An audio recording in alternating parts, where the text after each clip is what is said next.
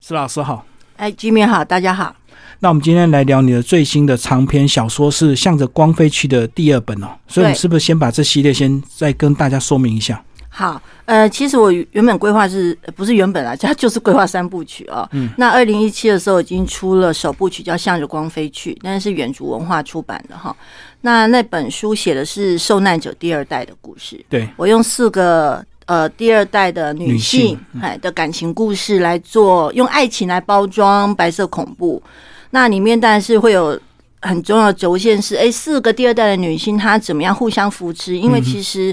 呃，并不是受难者的家庭里面就很可以互相沟通。事实上，越是家里面的人，其实常常因为那个痛越沉重，其实我们是难以沟通的。嗯，就各自会有各自的秘密跟想法，其实难以去、呃好像做一个更亲近的一个这个。那所以其实我把一个重点放在，如果是四个不同家庭的，但都是第二代的受难者的女性，她们怎么样互相扶持对，啊？那但是其中有个轴线很重要，但是男女主角，呃，就其中一个呃最重要的那个角色叫柳絮。那其实很多人看了会问我说，我是不是有参考到林义雄先生家里的案子？我说对，其实是有那样的一个背景。嗯嗯，就是那个女主角小一的时候被刺杀，然后幸存下来。对那一个小时候会发生这种事情的人，其实他的人生会有很大的变化，对包括没有安全感，或者是其他的难以相信别人。但是他遇到一个男生，那那个男生就是对他很好，但是在那个相处的过程里面，最后发现那个男生小时候好像有个秘密。那个秘密是，诶、他为什么从小会被他的父母丢在台湾？嗯丢给祖父母照顾，因为在我们那个年代，其实还在解呃戒严的这个状态下，你是不可能移民的。好、但是他的父母离开了，那丢下那个男主角在台湾。那后来两个要修成正果的时候，才发现，诶，他爸爸手上是握有那个女生小时候被刺杀所遗失的一条红缎带，那嗯是一个很明显的罪证，这样子。哦，那所以，而且那个父母因为出车祸已经离世了，所以没有人可以问真相。好，那最后找到一支影片，才发现哦，原来他爸爸其实是当年有机会拿到那个罪证，但是又不敢去检举，也不敢去说，所以不得不丢下那个男主角，带着其呃带着其他的孩子跟呃跟太太先到美国去。所以那是首部曲，其实是在讲白色恐怖的这个影响，其实是非常的大。到现在还是啊还是，而且我是用现在的角度去写的，我并不是写当年那个故事，嗯好，所以我是写现代。那所以首部曲是写这样的一个故事，那到了呃二部曲《光的暗影》，就是那个影片开始发生了一些效用，哦，那所以就是怎么样的。呃，公开的那个影片，好像在剧情里面是帮助了促转条例的一个过去，嗯这样，它就是一个一个虚构的故事。但是《光的暗影》有一个很重要的部分，其实我是在描述加害者的后代。嗯嗯，啊，因为我首部曲讲的是受难者后代，那所以我希望，呃，我可以处理一下所谓加害者这一边的，或者疑似加害者这一边的故事。嗯，啊，因为我觉得转型正义现在已经在走，对，那其实我们过去都一直非常关注受难者的部分，被害者的部分，对，嗯但是你说加害者不重要吗？它非常非常重要。而且加害者的二代或三代，他们也是无辜的，可是他们对也会被加害者这个标签所影响。是，所以我就觉得，呃，那时候我就觉得我一定要来处理一下所谓加害者方的后代的这个故事，因没为错，啊我自己当年，其实我们是我自己就是受难者家庭嘛。那我自己小五的时候被训导主任拎到升旗台上去，然后去被全校指认说我是江洋大盗施明德的女儿。好，所以我背负了我当年的原 罪，原罪而且好像我当年就是只能这样吞下去。嗯，那现在我们在走转型正义，我不希望加害者方或疑似加害者的后代会需要被他的原罪这样吞噬。嗯我觉得我自己尝过，我不希望他们也遭遇到这样的事情。嗯嗯，可是现在在台湾的社会氛围里面，其实我们很难去谈加害者的部分，嗯，一部分是他们很难出来面对加害者当事人不，愿意啊，因为对谁会讲说我当年我的爸爸是怎么样怎么样干了什么坏事？对，很难。那可是那另外一个部分就是，好像一般的民众也不太能够接纳他们，或者说受难者这一边好像也不太愿意，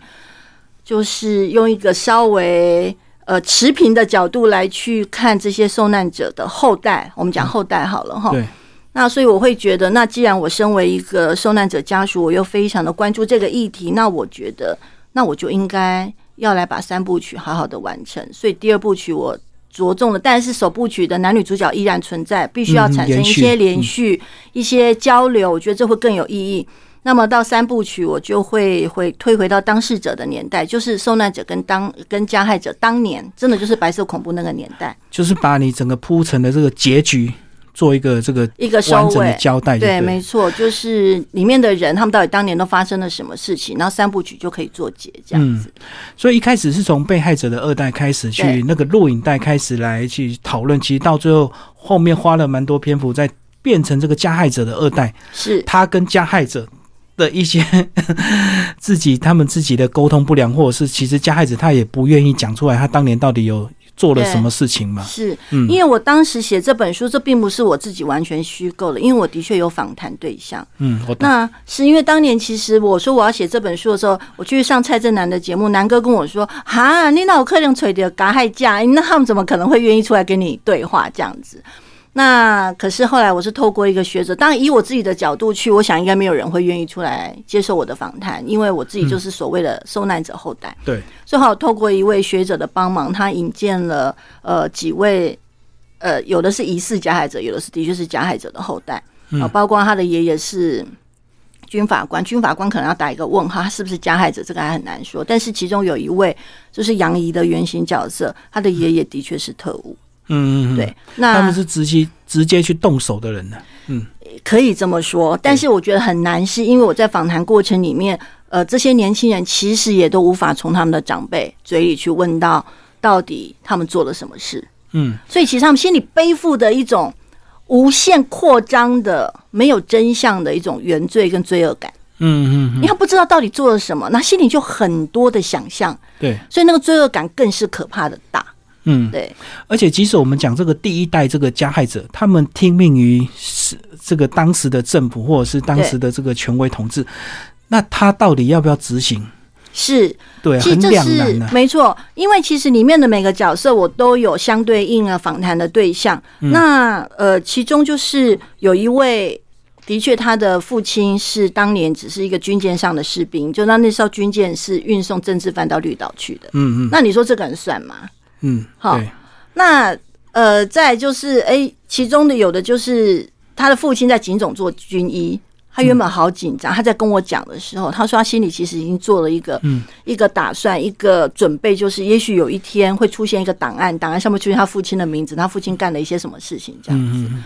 但是他讲的时候，其实就掉眼泪这样。嗯，那后来我去问了政治犯长辈，我去问他们说：“哎、你们那时候在警总、保安处或者是呃军法处看守所的时候，那边的军医都在干嘛？”那其实长辈都跟我证实说，他们没干嘛，就是只能治病，还能干嘛？他们都没有参与刑求。嗯，所以后来我还去跟那位受访者讲说：“哎、你放心啦，就是你爸爸应该在那边是没有参与这些手段，但是你看，因为他在警总工作，间接的，对，那所以到底这些人当时听命于那个当时的政府，这我们到底要怎么样来去区分？我觉得这是现在台湾转型正义一个要面对的问题，就是我们到底要如何划分加害者的种类？对，太难区分了。即使他真的动手，那也是长官交代的啊，那那他能够不动吗？但是我觉得这会涉及到一个，就是说我们在谈所谓加害者，这其实整个白色恐怖它是一个高度体制化的过程嘛。对啊，对啊，好是集体的。是集体的，嗯但是他到底要做到什么程度，其实那有他自己的选择性。我懂，其实就有一些纪录片也在探讨希特勒当时的一些刑求或者是迫害，是，那很多手下执行的人，他到底算不算加害者？对，但是现在就我刚提到，就是说，呃，像我们那时候会遇到，我们有听过有一个军法，因为你知道以前就是因为那是军法审判，所以全部的都还要上到蒋介石去让他复核，嗯，所以他常常会给人家改那个。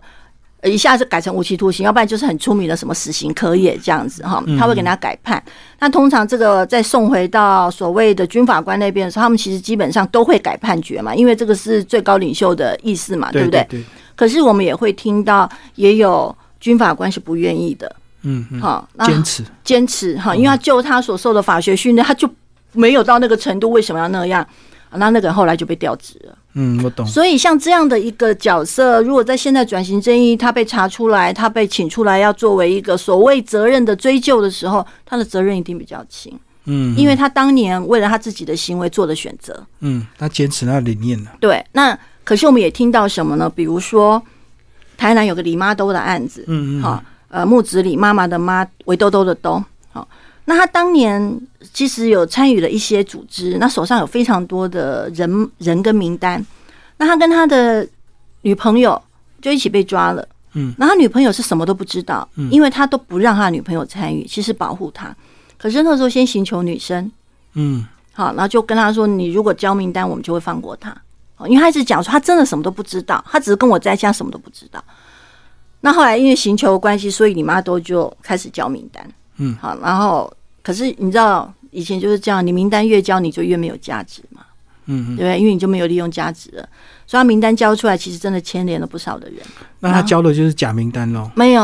真名是真单哦，是真的。嗯但是呢，呃，最后这他跟他女朋友还是被判了死刑。哦，最后枪决的时候，他们先枪，他们在李妈都面前先枪决他的女朋友，再枪决他。就是让他痛苦。对，所以你说他这个，他会不会在加害者名单？会。就我个人来解释，因为其实你可以，你就算你依法行政，你也可以有人性的部分。嗯，可是你骗他，你说你会放过他女朋友，最后又故意在他面前先枪决他女朋友，我觉得我懂这是非常扭曲人性的一个部分。嗯你说这个部分，它跟依法行政，我觉得已经没有关系了。嗯，我也不相信蒋介石会特别下个命令跟他说，你要先枪决他女朋友， 然后再枪决女我李妈懂，兜这个是执行者他的心机啊 呀、对嗯对，那所以你说在这种情况下，跟刚才那个军法官去相比，这个人的责任一定就比较大。嗯，我懂。一样都在依法行政的这个状况下，所以我觉得其实台湾社会现在非常需要对话。嗯，我们其实应该，我们要先去讨论的是，我们到底要怎么样去区分加害者，不要全部都给人家乱贴标签。嗯嗯，好，就是公民动的东西，哎、我觉得这样也很偏颇。嗯，好，那所以我觉得这个对话如果可以先出来，我们才有办法好好的去讨论白色恐怖的这个部分，因为我其实我非常相信白色恐怖它就是一块拼图嘛。嗯，你需要各种人的声音、各种人的故事，你才有办法拼凑出当年白色恐怖是怎么角一回度越事多越完整了。对，嗯那可是我们现在这个社会其实是不太容得下加害者的声音，嗯，那这对整个真相的拼凑是完全不利的。好，所以为什么我这本书叫《光的暗影》？因为以前政治受难者有所谓政治失语的这个现象，我们在以前国民党执政的时候，我们其实不能够去谈那些事情的。嗯所以整个政治受难者就好像甚至连公民权都快要没有了，因为我们没有说话的空间，没有行动的余地。可是后来，当然政党轮替了几次之后，也开始学者开始能够做这些口述史，开始来做这个白色恐怖的历史。所以受难者开始被重视，我们开始有了很多言说的空间，我们可以去说我们的故事。可是你看，现在我们在走转型正义了，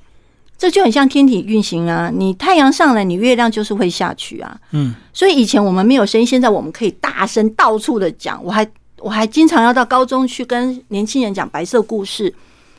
那可是加害者那一头的，或者疑似加害者那一头的，他们是不是就下去了？嗯他们就像月亮必须要下去，它进入到影子的地方。以前是我们是影子，对，我们现在上去是轮替光了，现在它下去了。可是这个下去不是一件好事。我懂。就是如果只有你们的声音，其实很多人他也不一定会相信。对，就是还是要有一些加害者讲当年实际的状况啊。是是，所以呃，因为我们最需要知道的是，当年为什么他们会变成加害者嘛？嗯，对不对？那是谁让他变成加害者，以及这个体系是怎么样形成的嘛？对，而且当年他到底有没有选择的空间？对，嗯比如说现在有监控档案也要公开，我书里面也有提到监控档案这个嗯部对分。那其实促转会要快要公开监控档案的这段时间，其实我个人的心态也是非常的矛盾的，因为我我原本更好的期待是我希望可以有一份就很像二二八的责任调查报告，嗯，所以白色恐怖，我认为应该有一个责任调查报告。当你这整个的，就是当年的加害体制，你搞得很清楚了，谁该负什么责任，可能都已经层层区分出来了。那再来公开这个监控档案，我个人会觉得这样会比较好，因为你现在那个责任报告并没有出来嘛，嗯，你直接是做监控报告、监控档案的这个公开，我会觉得他受到惩罚的是最枝微末节、最下面那一群人。嗯嗯，因为其实那些所谓的什么调查局通讯员，就是那些要北啊，好那些那些监控人员，他们其实有很多也是很无奈的啊。对，我们还听过，真的就是有听过，我书里面就写了啊、就是什么就是丈夫去被带去赌博啊，保嘎就是你要倾家荡产，要砍手砍脚了，然后才发现那是调查局设的陷阱。哦，诱诱骗他去诈去对，去被诈赌，就是我忘是调查局还是哪个单位，但就是说，就是情治单位诱设使局啊他去做这件事情，等到最后你不行的时候，就要砍手砍脚了，强迫他太太去监视某些人。嗯，我懂对我懂，那你说这到底要怎么办？嗯那我们也听到有一位呃台就是台湾历史的一个学者，那后来也是在监控档案里面就有发现，原来他们家的谁竟然是监控人员。嗯嗯嗯，那那位长辈就还直接要求说，希望不要公开。哦，我懂，所以你的你认为应该顺序应该是把所所谓的整个调查报告查清楚之后，对，才来下一波的所谓的监控档案的一些是开放这样子。是因为你看嘛，他监控档案其实出来就是那些公开那些药杯、啊，嗯 我会觉得那真的是整个加害体系里面非常非常末端的。对对，那他们一贴出来之后，马上会被贴标签。对对对，好，对啊，那他的孩子怎么办？我是我始终很容易去联想到这些事情啦，就是说我们怎么样在转型正义可以走得更好、更周全，不要产生更多的受害者。嗯对，因为你自己也受过这些苦难，对那仓促的这个开放之后，其实很多加害者的二代、三代就莫名其妙就跟着又变被害人了。是因为，嗯呃，我向着光飞去二零一七在成品开分享会的时候，就有一位朋友，他他就举手讲了说，他爸爸就是军舰上的兵的那件事情，嗯，就说是运送政治犯到绿岛去。那天回去之后，我们的一个读者就在脸书上写说：“啊，今天参加老师的分享会好精彩，怎么样，怎么样，怎么样？而且我们竟然很意外的就遇到了加害者后代，然后他还 take 我，我看到那句话就噔噔。”然后我就马上私讯他说：“啊，你觉得他应该成为加害者后代吗？”他说：“不是吗？他爸爸不是那军舰上的兵吗？”我说：“所以他爸应该为了他的公平、正义、道德、良心，跟他舰长说我不要运送，然后所以他要怎么办？跳海吗？对啊，而且他如果抗命的话，变成他他受军法他变成军法审判了，对那就后他来能怎么他办？对，所以他就想一想说，哎、对耶，我说你要不要再想一下？就后来他跟我说，那其实应该写他是军人的后代。我说 OK，这个很中性，就是他的职务。嗯，可是我的朋友已经看到，因为他 take 我嘛，所以我的朋友就看到，就是举手的那个朋友，他就私讯我说，我这辈子从来没有想过有一天我会被称为加害者后代。嗯嗯嗯，所以那时候更加让我觉得，我二部曲要写这个，我而且要加快，要加快。对，因为很多呃一般的社会大众会很快的把人家贴标签，那是造成更多的加害者的二代不敢出来，对不没对？错，没错，因为你看，像我访谈到二代跟三代，那我会发现，而且我会发现一个非常有意思，就是说，因为我自己是社工跟心理学的背景，所以我们更容易从心理机制去看这些事情。我访谈那些孙子的时候，他们不约而同都提到他们的爸爸都酗酒。哦，其实是为了逃避，对，其实我们一听就觉得，哎诶这应该是为了逃避。呃，对啊，麻醉一些过去他干的一些他不想回忆起的一些事情，对，或者是不想知道他爸爸怎么了。其实我们很直觉就，诶，这应该是有原因的。对啊，哦、可是对啊我们去访谈的时候，这些孙子其实跟他们的爸爸关系都不好。没因为就错，觉得他们就是就是酗酒，除了酗酒就一无是处或者什么啊。但是我一听我就跟他们说，嗯，但是那可能有原因。后来我跟我的心理师朋友们提这件事情，他们大家异口同声说，哦，那个是有原 因。对，可爸是爸不想知道爷他的爸爸干什么事 情，也许他知道，或者是对对，嗯有可能是知道，或者是他不想问清楚，但是就太难接受了。嗯因为他们的爸爸们的年纪应该都还比我大一些。对，没错，对，所以有可能更贴近那个真相。所以我觉得，有时候我们会想说，有时候我们现在会看到，还有一些人还会坚持说白色恐怖是对的，就是说是不得不做的。有时候我会觉得，也许他们真心这样相信，也许他们是不得不这样相信。嗯。其实，在那个时代，有没有可能稍微好一点的做法，或比较人性的做法？即使你要高压统治，那、还是有很多人性的考量，包括你是讲的，你为什么一定要在这个当事人面前故意先枪决他的女朋友？他都已经招供，已经招了这么多人，，对，你对还要去玩最后那种人性的一些是黑暗面，这样子，没错啊，是不是？我觉得这个最可怕就是在这里。嗯所以整个白色恐怖除了高度体制化之外，它还有非常人性的议题在里面。嗯，啊，因为当时也有很多就是跟呃警治呃情治人员，就是只要你就是破什么多少案子是有奖金的，我懂。所以他会个人利益拼了命去对破案，或者是去连 带拖累越多人越好，他是奖金越多。没错，因为事实上冤假错案真的很多嘛。嗯嗯嗯，好，那我会想要写这样的一个故事，我我真心的觉得就是说，因为我自己是受难者的后代，我来写最好。因为今天如果是一个完全可能，你说学者好了，他虽然很持平的讲，可是很容易被攻击对，啊，拎刀格波朗红利亚奇。没有那个同理心的，对，可事实上并不是这样。嗯，其实我在写这个，我也很担心呢、被贴标签。 我也很担心我会被长辈干掉。哦我也是会担心啊，哈，因为呃，刚开始有些长辈知道我要写这个的时候，他们其实是有点不支持，他们会觉得说你的意思是我们都要很快的原谅他们或者什么。嗯，我说这跟那是两回事，我们需要知道很多的故事跟真相。嗯要不要原谅，没有人会强迫你。好、所以不是你知道了真相，你就非得要原谅对方。记得我去年来金米老师这边受访，我们谈的是含冤。对，其实很妙。我写完《向日光飞去》，我虽然知道时间很赶，我应该要尽快完成三部曲，可是我中间硬插了一本韩冤进去。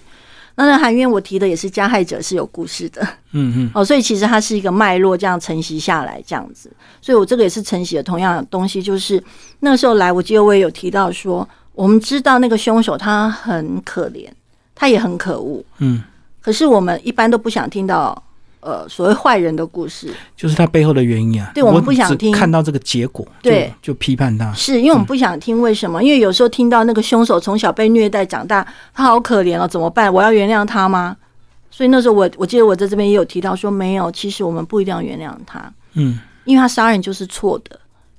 但是我们应该要知道他为什么会变成一个这么可怕的杀人凶手。对，其实我们知道是为了预防可能有没有下一个没这样的错人出来。是，所以能够这提早预个防这个也是一样嘛。当我在写《光的暗影》的时候，当然也是有一些压力，可是我真心觉得我们很需要加害者的声音，我们希望知道当年到底是怎么回事，怎么会形成一个这么庞大的加害系统，这么大规模的侵害人权。我们只有真的知道那个手段、那个脉络是怎么形成，我们才有可能预防下一次啊。对，了解整个清楚之后，预防下一个这个集权统治。它几年后其实也不是说民主自由就一定会顺利下去，其实世界各国没错也有可能，它从民主自由又发展回到权威统治，也是有可能是，的是啊。非常有可能。甚至你说在民主的这个过程里面，他只要稍微在法律上稍微不管你一点，其动实个就手有脚就对，就又回到一个可怕的一个世界。所以我觉得最重要的真相要完成，是我们需要越多的角度的声音是越好的。所以那是我写这本书的一个原因。嗯，那但是就是说我在访谈这些呃疑似或者是真的是加害者后代的时候，我自己心情真的也很复杂。我懂，因为你还有这个被害人这边的一些长辈的不谅解，他认为你写这个就是想要和解 嘛。是，嗯但是其实我觉得和解都太遥远了。哦，我你们书里面有提到一个观点，就是说，其实我们促转会它有个前提，他说我们的促进转型正义条例是以和解为前提。嗯，啊，但其实我听到这个我都很想笑，你真相都还没出来就谈和解，对，有真相才有和解啦。对就是说你要开诚布公去把很多真相搞清楚之后，再要不来要讲和解解才是个别被是害个人别，他愿没意，错，没不是我们错。代表你们所有的被害人，我们就原谅对方了。是，而嗯且因为你看一开始就一直强调这是以和解为前提的这件事情，被害人这边压力很大哎、嗯嗯嗯，那 好像你领了赔偿金，你被平反了，你就应该要和解喽，因为你已经都得到你要的。那可是真相都还没出来，道歉也还没出现，我觉得这个以和解为前提，我觉得是一个太沉重的压力了。对，这个就有点像那个车祸的那种，如果你车祸撞死人，然后我已经嗯赔你钱了，这样就好了。可是对被害家属，有时候他并不是要你钱多钱少的问题啊，是你到底有没有道歉？你到底有没有对讲出那天发生什么事？那个真相有没有让被害是家属或者是他的父母亲知道？是，嗯所以我们在讲司法体系会讲修复式正义嘛，对，哦，所以其实我们更期待转型正义也是要有一点点这样的效果。嗯，但是以台湾现在的氛围，我是觉得还很难。路还很长啦，但是对还是要做嘛，就一是定要也许做三十年、五十年才能够达到一定的程度，可是我们是还是要做，就好像减 肥，胖一定是日积月累，是，一定不是突然就可以变那么胖，所以啊，减肥也是要对，也是要每天持续哦 每天持续才有对办法做得到。嗯，因为其实我觉得台湾现在还是很有希望是年轻人嗯啊、因为我现在会帮国家人权博物馆去一些高中跟他们讲白色故事，那我都是会先讲家属的故事，讲一点遗书，再讲长辈的故事，然后接下来就是讲转型正义。对，年轻人有自觉是好，可是有时候年轻人冲太快反而会坏事。你过有的度也会嗯极端、过度这个、呃粗暴的手段，反而会害所有的加害者的二代、三代不敢出来了，因为是他出来你就是要对我怎么样嘛。对对，嗯所以我觉得这些都是要拿捏的事情。但是就是说，我很期待，也很开心，就是其实年轻人还有一些希望。所以我去跟高中演讲的时候，我都会跟他们说，其实他们才是转型正义的时代，嗯，嗯因为就我靠相他们那一代才是可靠能解决才，有可能解决。因为坦白讲，君宇老师跟我咱们两个入棺材的时候，转型正义都还没完成呢，很难呐很难嗯因为对你看德国走多久了？ 对，哦，德国有个学者说什么，他觉得转型正义就是那跑那个什么，呃，什么，呃，四十几公里的马拉松。嗯那对德国已经走了二三十年了，才跑多少呢？他说他对只觉得他才跑十二公里而已。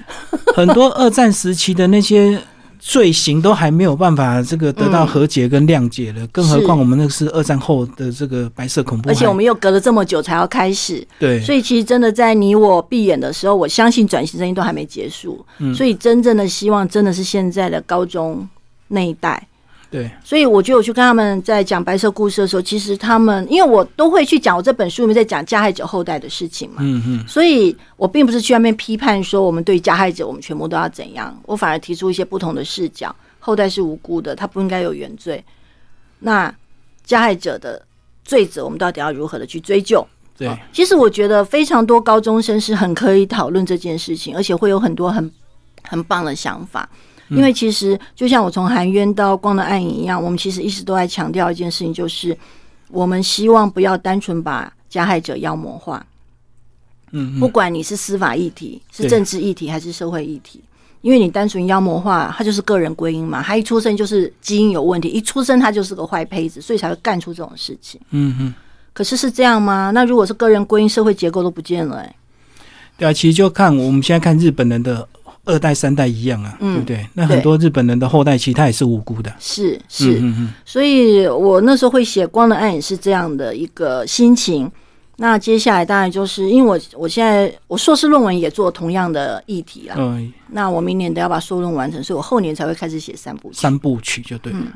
不过硕士论文完成之后，就能够全力冲刺这个三部曲，对，因为而且三部有曲嗯时候这、个呃时间稍微沉沉淀一下，有时候那个架构可能会更完整。对，所以我中间插了一本含冤嘛，就对是当时远足文化就一直在问我什么时候写续集，没错但，是我就跟他说我要停一下，不然的话会太连续剧，我需要跳离开一下去写别本，写完再回来写。没错，有时候小火慢炖有它的必要性是，而且这个随着时间会有越来越多的讯息或没真错相出来，没你错，写的可能会更完整，是不我也会是过这样度偏想颇的所谓的被害者这方面的角度。对，比较不会是这样，所以这也是我的想法，就是我中间如果多隔个一年做一件别的事情，也许写别的书，但是你看含冤跟他还是有关联，因为我们谈的还是加害者的部分。嗯但是明年我做的是，我要把我的硕论完成，我硕论也是在讨论所谓失语现象的转移，就是我们以前遭遇的，现在是不是也转移到了加害者那边身上去？没错没错是一样。所以我这中间因为写硕论需要收集很多资料。我发我相信我会有更丰富的，也更扎实的一些内容，再来把它转换成一本小说会更好。嗯，更完整的角度。对嗯对，